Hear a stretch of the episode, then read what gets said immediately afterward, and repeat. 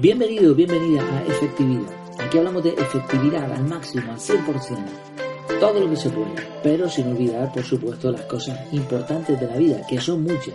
Y una de ellas es reflexionar, pensar, meditar, intentar mm, sacar conclusiones. En la reflexión de hoy vamos a intentar pensar un poco acerca de algo que encontré y que me pareció muy interesante para compartir. El título es Construye tu propio coche eléctrico. No vamos a hablar aquí de hacerle la competencia a Tesla, ni muchísimo menos, pero sí de que alguien, cualquiera, el, que pues tenga bien esta idea, pueda, pueda construirse su propio coche eléctrico. Coche funcional, ¿eh? no estamos hablando de un cochecito de estos de, de los niños, ¿no? De teledirigido. Voy a dejar el vídeo en el que he basado este episodio, lo dejaré ahí en la, en la página web en efectividad.e barra podcast. Ahí vas a encontrar todos los capítulos y también, por cierto, en efectividad.es, en, en el home de la, de la web, en la página principal, vas a tener la fórmula de la efectividad, por si te interesa. Échale un vistazo. Bueno, el protagonista del vídeo se llama Carlos Rodríguez de Santiago y es profesor de educación física de Cartagena, en España. Él fue capaz de construir su propio coche eléctrico gracias a tutoriales de YouTube. Eh, como él cuenta en el vídeo, también le ayudó la Wikipedia y algunas consultas a algún amigo ingeniero que tenía. En total tardó seis años en construir este coche. Y el coste total del proyecto ha sido de 35.000 euros. Que no está nada mal si lo piensas, porque 35.000 euros al fin y al cabo, bueno, es que un coche eléctrico hoy en día, pues por ese dinero lo encuentras, ¿no? Segunda mano, a lo mejor algo así. O si lo encuentras será un coche pequeñito, bueno. Pero, pero él se construyó el suyo propio, además con muy buena pinta, precioso, 35.000 euros. Aunque empezó, según él mismo reconoce, la casa por el tejado con el diseño, porque era el escultor también, aparte de profesor, y empezó con eso, pues diseñando un boceto. Después se dio cuenta que no era todo tan sencillo. Se enfrentó a tareas muy técnicas, incluso llegó a construir sus propias baterías eléctricas. Le ha puesto nombre al coche, se llama Purecar. Purcar, Purecar, ¿no? O algo así. Purecar en español. ¿Cuál ha sido la clave de este logro? ¿Qué es lo que queremos extraer de aquí? Pues él nota dos claves. Mm, dos claves en realidad. ¿A cuál mejor que otra? Lo primero que él dice es que prácticamente todo lo que ha aprendido lo ha aprendido de Internet, de youtubers y de la Wikipedia. Y esto me hizo pensar a, a, aquellos tiempos en los que a alguien se le ocurría decir que lo había visto en la Wikipedia o, que lo había aprendido de un youtuber y, se reían de ti. Es que hasta el tema de, no, porque como lo dice la Wikipedia, hasta en algunos entornos era una frase chistosa, ¿no? Recuerdo una pequeña conferencia en la que cité de la Wikipedia y cuando terminé un amigo vino a decirme que cómo se me había ocurrido, ¿no? Citar de la Wikipedia, que eso no tenía validez ninguna. Así que la siguiente ocasión que repetí en la misma conferencia, añadí la coletilla Wikipedia, una enciclopedia online muy documentada, como para convencerme a mí mismo y a alguno que hubiese por ahí, ¿no? Ahora escucho a todo el mundo citarla, ¿no? De hecho, Wikipedia es prácticamente la, fuente de información que la mayoría de la gente busca y que encuentra directamente en Google, ojo. ¿eh? Google se esfuerza mucho por darte información de calidad y lo primero que te vas a encontrar en definiciones, sobre todo técnicas, es precisamente la Wikipedia. Esto, bueno, imagina, imagina decir, esto de la Wikipedia, pero imagina decir en una charla hace unos años que lo habías visto en un tutorial de YouTube, ¿no? Pues nada, te hacen bajar y, te echan de allí, del Congreso o lo que sea donde esté.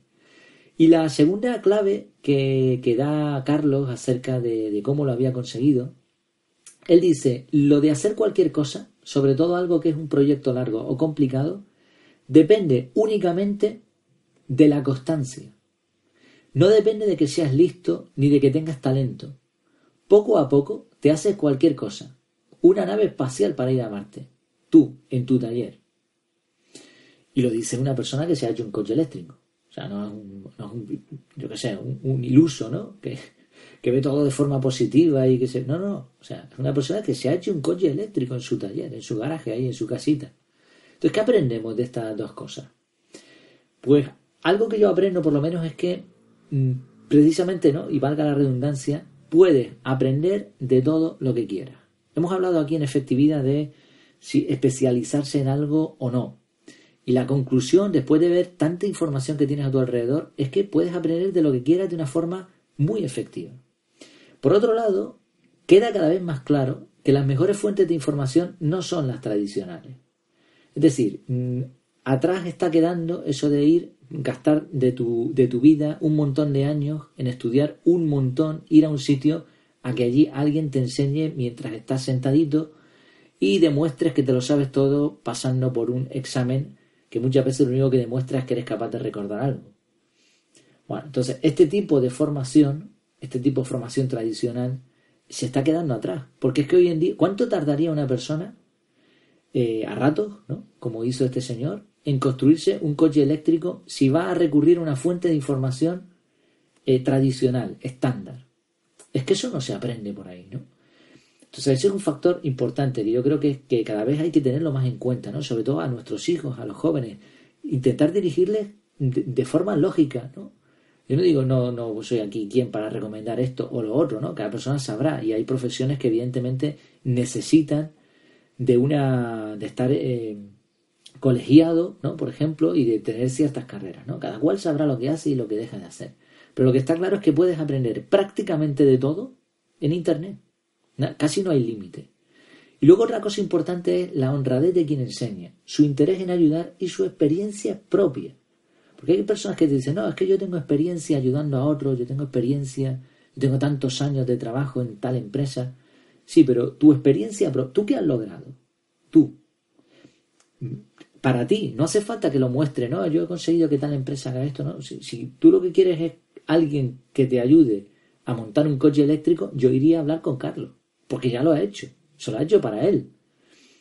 Entonces estos son, son algunos, algunos puntos ¿no? que podemos extraer aquí de, este, de esta experiencia real. Y por otro lado, muchos se autolimitan porque piensan que no son capaces de algo, ¿no? Porque, bueno, yo no voy a ser capaz, yo no he estudiado, yo no tal, yo no cual. Fíjate que él lo dice muy bien, lo importante, lo más importante, es la constancia. Aquí en efectividad también hemos hablado del esfuerzo inteligente, no es cuestión de simplemente esforzarse ni de ser constante, Tú puedes esforzarte mucho y ser constante dándote cabezazos contra la pared, que lo único que vas a conseguir es, destrozar la pared y tu cabeza. No, hablamos de esfuerzo inteligente, ¿no? Muchas veces, bueno, aquí el comentario que él hace se queda corto. No depende únicamente de la constancia, pero sí tiene razón en que esa es una de las claves más importantes. Poco a poco se puede conseguir de todo. Pues te animo a que le eches un vistazo porque merece la pena escucharle cómo se expresa eh, todo lo que dice acerca de, cómo lo consiguió y, sacar ejemplos ¿no? de personas así. Termino con una frase que creo, creo que es de un libro de Risto Mejide. Creo, porque la he visto por ahí en diferentes sitios sin autor. La frase es la siguiente. Procura siempre tener más proyectos que recuerdos. Pues espero que te haya gustado este audio, un poco más breve de lo habitual, pero bueno, el contenido también principal está ahí en ese vídeo. Te animo a que eches un vistazo en la página web en efectividad.es barra podcast. Ahí puedes compartir el podcast, valorarlo, puedes comentar también, puedes hacer lo que quieras, todo desde ahí, ¿no? Ahí al fin y al cabo está mi casa. Por supuesto, si utilizas otro canal, pues también adelante, sin problema ninguno. Y nada más, hasta que nos volvamos a ver por ahí virtualmente, que lo pases muy bien.